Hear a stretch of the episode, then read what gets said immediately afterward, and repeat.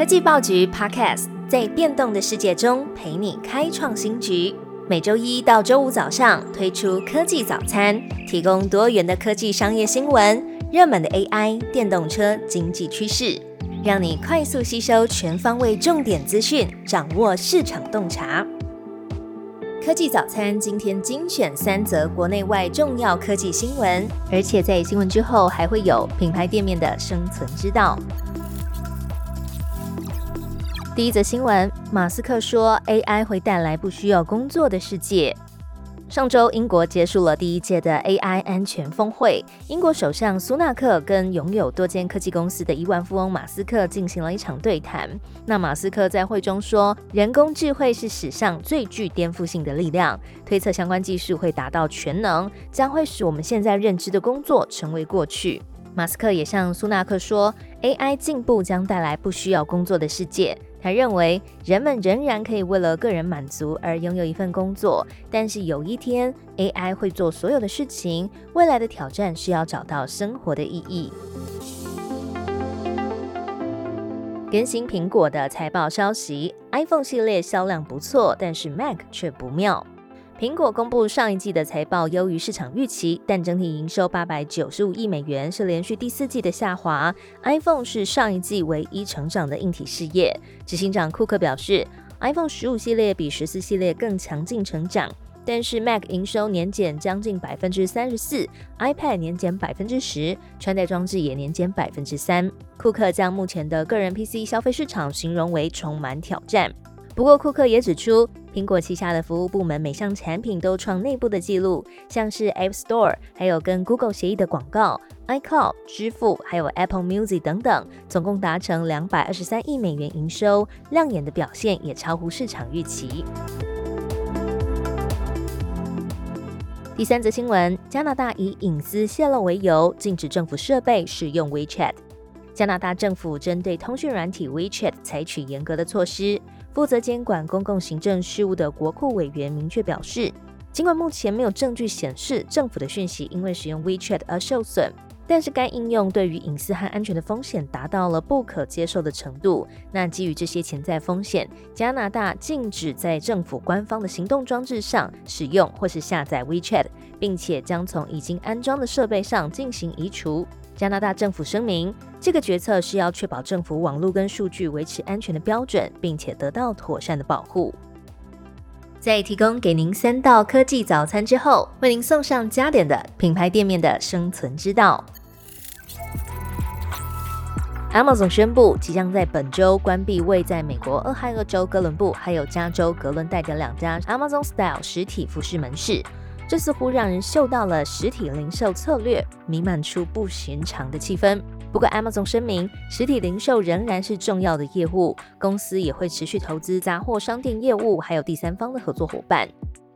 疫情才刚刚为各行各业的线上线下经营模式带来一波大转换，有些实体业者透过数位转型，进入各种网购电商平台，累积自己的会员。那电商业者呢，大兴土木建造可以让顾客实际体验的门市。科技报局整理出三种不同行业的品牌，来听听看他们在疫情后的消费低迷状态，想要透过实体店打造出什么样的顾客体验呢？去年三月，Christian Dior 为在巴黎蒙田大道的总店重新开幕，品牌时任执行长贝卡里大刀阔斧纳入周遭的六栋建筑，打造总面积破万平方公尺的 Dior 旗舰店。除了基本的销售时装，还有美妆产品，包含了餐厅、甜点、SPA，还有二十四小时的贵宾室，配有一对一销售员，还有厨师的服务，还有一个空间展览历任设计师上千件作品的三 D 模型。贝卡里指出，店面变成一个刺激感官的游乐园，来到这里，喜欢 Dior 的人会更喜欢，无感的人呢，也能感受到 Dior 的价值。Business of Fashion 就分析，Dior 的做法稍微降低一点精品销售的门槛，也让消费力没有那么高的人可以透过甜点还有餐厅来认识品牌，也不会失去格调。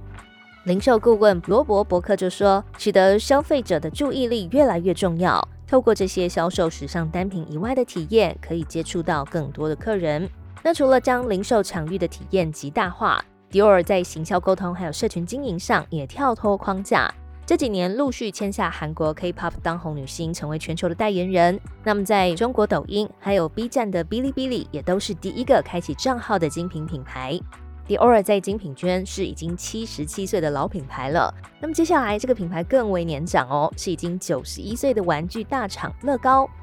乐高的经营核心是不断持续创新，不分大人小孩，虏获全年龄消费者的心。因为你以为的积木玩具，不是你想象的积木玩具。成人乐高的系列商品通常内含上万片零件，拼凑难度也高。除了有世界的经典建筑，像是泰姬玛哈林、帝国大厦，也有流行的哈利波特，还有漫威等影视 IP，吸引具有消费能力的大人买单，当然是重点。在玩具产业当中，十二岁以上的大孩子还有大人的市场，其实就占玩具销售额的百分之二十五。每年会带来将近九十亿美元的收入。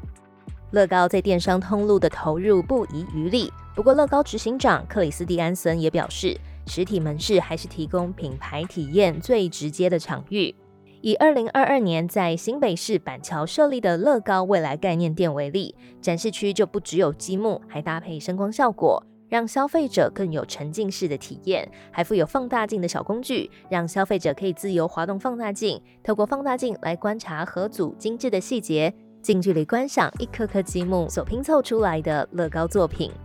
而疫情结束之后的经济不景气、通膨。让非必需品的玩具营收萎缩，不过乐高仍然逆势成长。二零二三的上半年就以营收年增百分之一的成绩，打趴了对手美泰尔、孩之宝还有方口等玩具大厂的双位数百分比跌幅。那么第三个品牌的实体店呢，还没有公布。这个品牌已经在全球二十个城市推出四十种跟剧情 IP 相关的快闪体验店。这还不够，串流平台 Netflix 宣布，即将在二零二五年与美国公开两座永久性的零售店 Netflix House。Netflix 执行长萨兰多斯分享，他们观察到有很多粉丝喜欢沉浸在 Netflix 的电影还有电视节目当中，他们将在 Netflix House 结合所有元素，创造给观众更持久的体验。里面除了会设立电影院播放自家的电影，也会不断的更换主题来维持粉丝的新鲜度，并且推广新节目。那粉丝呢可以沉浸在自己喜爱的影集世界中，例如购买周边的服饰商品，享受主题的美食，甚至是大玩游戏。彭博社指出，大型影音串流媒体竞争对手像迪士尼、环球都拥有自己的主题乐园，Netflix 这个举动可以跟上市场竞争的步伐。不过，Netflix 执行长萨兰多斯则是表示，不要把 Netflix House 想象成迪士尼乐园。他说，Netflix House 你可能每个月都会去几次，而不是像一般的大型乐园，每隔几年才去一次。萨兰多斯也认为，Netflix House 将会是下一个世代的旅游体验。喜欢收听科技早餐的新闻吗？有更多想法都欢迎留言在 Tech Orange Podcast，也别忘了提供五星的评价，给予我们支持与鼓励。最好听的科技新闻都在 TechOrange，锁定科技早餐，为你快速补充营养知识，活力开启新的一天。